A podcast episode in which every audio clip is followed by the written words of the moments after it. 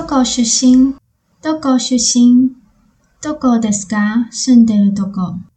どこですか？住んでるとこ。東京ですか？東京ですか？私、地元は津市でいて、鎌倉の本です。私、地元は津市でいて、鎌倉の本です。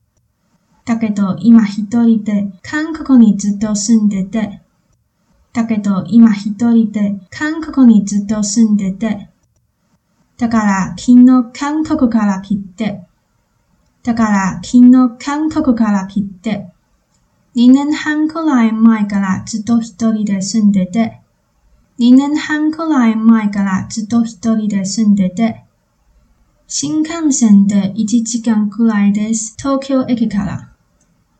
新幹線で1時間くらいです。東京駅から。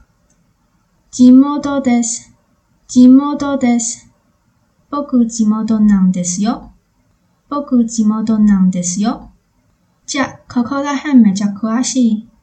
じゃ、ここら辺めちゃ詳しい。いや、地元民の方が詳しくないです。いや、地元民の方が詳しくないです。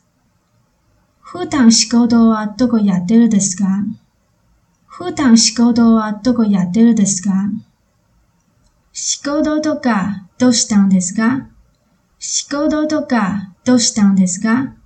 仕事とかは基本韓国にいても日本にいてもパソコンとかあってからあんまり出勤とかしてなくもともと。だからどこにいてもできる仕事だし、ウェブサイトで記事を書く仕事とか、通訳とか、インタビュアーとか、あと翻訳とか、